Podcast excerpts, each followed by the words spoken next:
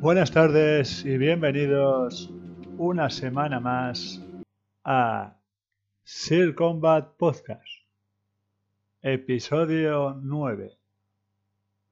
En el episodio de hoy vamos a hablar de la leyenda del Rey Mono y su viaje en busca de la vida eterna, también conocido como el viaje de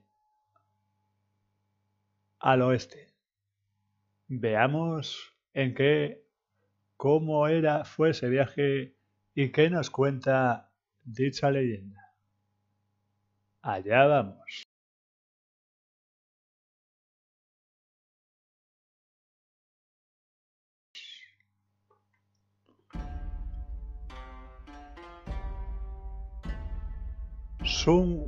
Won Kun surgió de una piedra mágica y pronto fue proclamado como rey de los monos, tras mostrar su valor al saltar desde una altísima cascada, pero lejos de contentarse con su suerte, toma conciencia de que algún día moriría. Por lo que decide emprender un viaje en busca de la vida eterna. En la primera etapa de su viaje,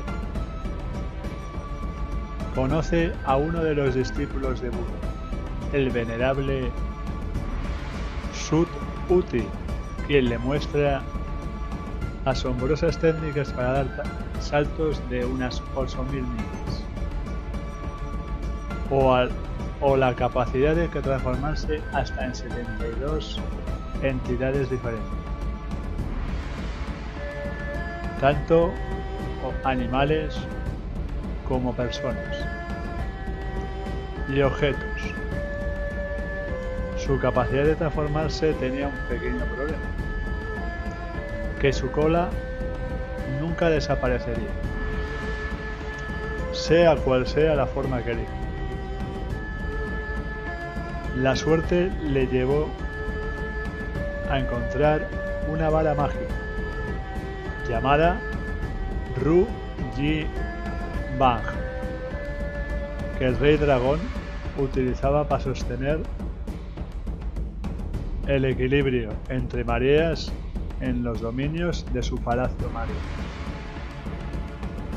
Pese a que la vara pesaba 7.000 kilos y que era, una, una, era tan larga como que unía el fondo del mar con los cielos, Sun Wukong pudo reducirla hasta el tamaño de una aguja y llevársela consigo provocando con ello un terrible maremoto. Fue entonces que el emperador de Jade, supremo señor de los cielos, los mares y la tierra, y el inframundo, decide someter al rey mono a su autoridad.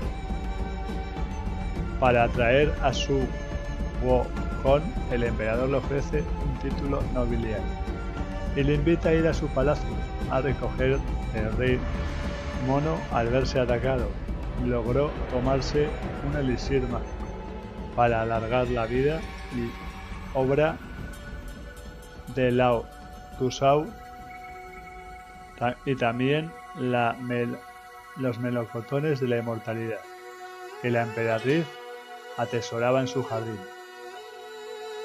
ahora dotado de mayor poder, fue capaz de resistir el ataque de 100.000 guerreros del cielo, del emperador, pero finalmente fue vencido por los guerreros celestiales y condenado a morir. Ninguna espada fue capaz de cortar su cuello, por lo que el emperador le lanzó una fragua sagrada en la que permaneció allí durante 49 días, tras los cuales emergió con mayores deseos de venganza. Cuando el emperador supo esto, acudió eh, al mismísimo Buda en busca de ayuda. Buda le desafió a saltar a la palma de, la mano, de su mano, siendo exiliado del mundo de los mortales. Si fracasaba, a lo que el rey mono aceptó exigiendo el puesto del emperador de Jade si lograba superar el reto, a lo que Buda también aceptó. Sun Wu Wukong tomaba carrera y saltó con todas sus fuerzas. Y al volver a pisar en el suelo, pudo contemplar cinco columnas. El reto sin... Cinco columnas... Ah, un momento.